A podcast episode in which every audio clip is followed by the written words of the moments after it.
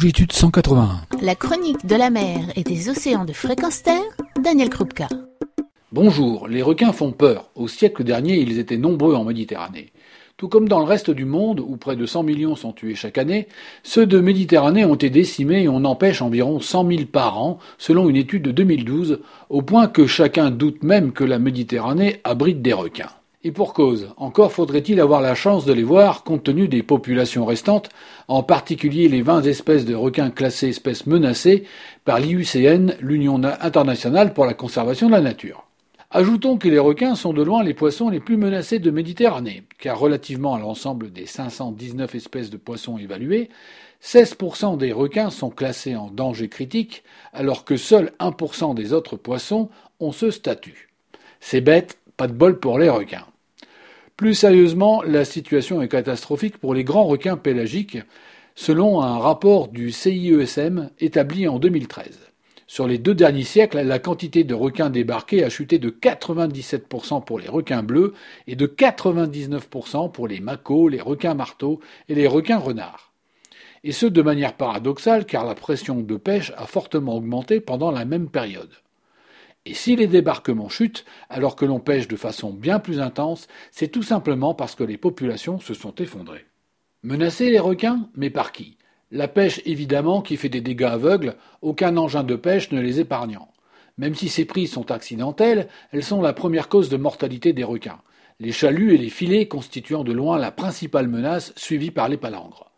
Une étude menée en 2007 montre d'ailleurs que ces engins pêchent dans tous les milieux, en surface, au fond, près des côtes, au large, et de manière intensive. Selon le mode de vie des espèces, selon le stade de vie, juvénile ou adulte, un engin sera plus impactant qu'un autre.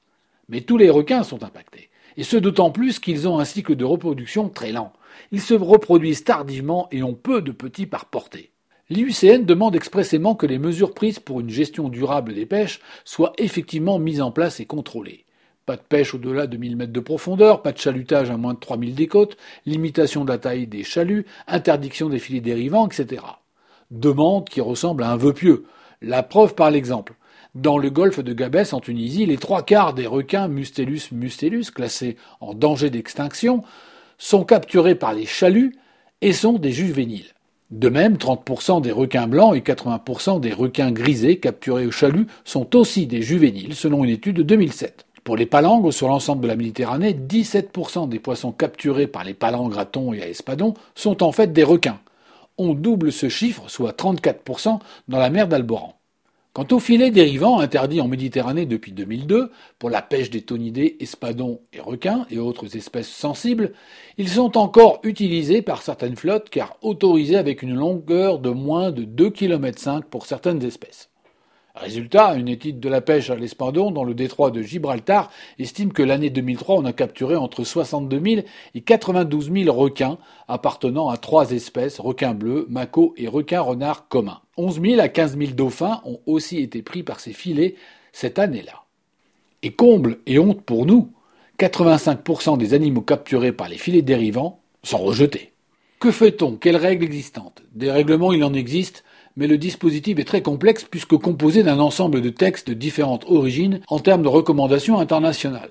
Des conventions, conventions de Barcelone, de Berne, de Bonn, de la CITES, résolutions, recommandations des organisations régionales de pêche, ICAT, CGPM, qui ne sont efficaces que si elles sont intégrées dans la législation des pays pêcheurs. Ajoutons que les mesures peuvent concerner des espaces maritimes différents, européennes ou eaux méditerranéennes, ou un ensemble de pays différents, tous les pays méditerranéens ou tous les pays européens, qu'elles peuvent aussi interdire la vente, mais pas la pêche des requins, que certaines règles peuvent avoir une portée limitée dans le temps, et qu'elles traitent, selon le cas, l'espèce, l'engin de pêche ou la profondeur de pêche. Bref, c'est assez illisible, est incomplet pour le commun des mortels, et cerise sur le gâteau, les sept espèces parmi les plus menacées ne sont pas celles qui disposent de mesures de protection.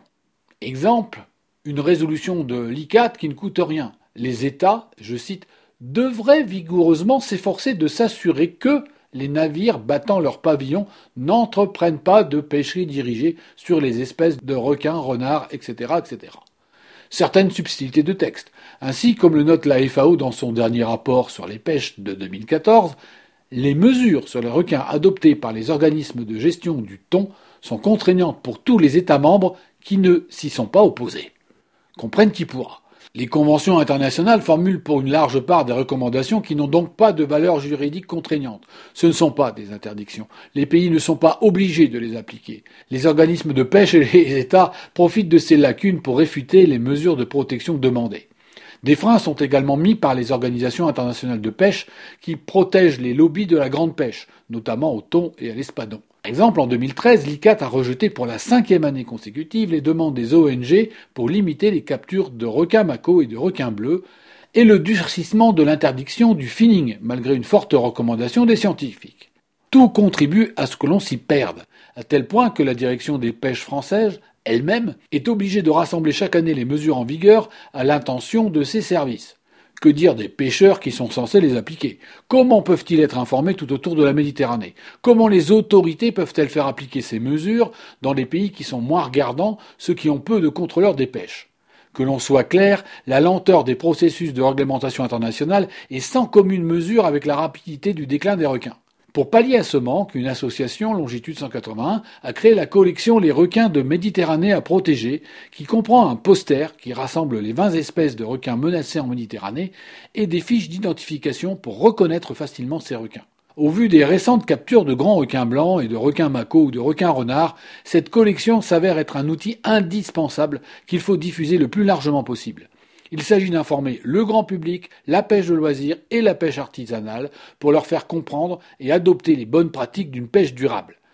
Indispensable, même si c'est insuffisant. Mais commençons par ce qui est à notre portée. Donner de la voix, et vite, donnons notre voix pour la Méditerranée. Retrouvez et podcastez cette chronique sur notre site fréquenceterre.com.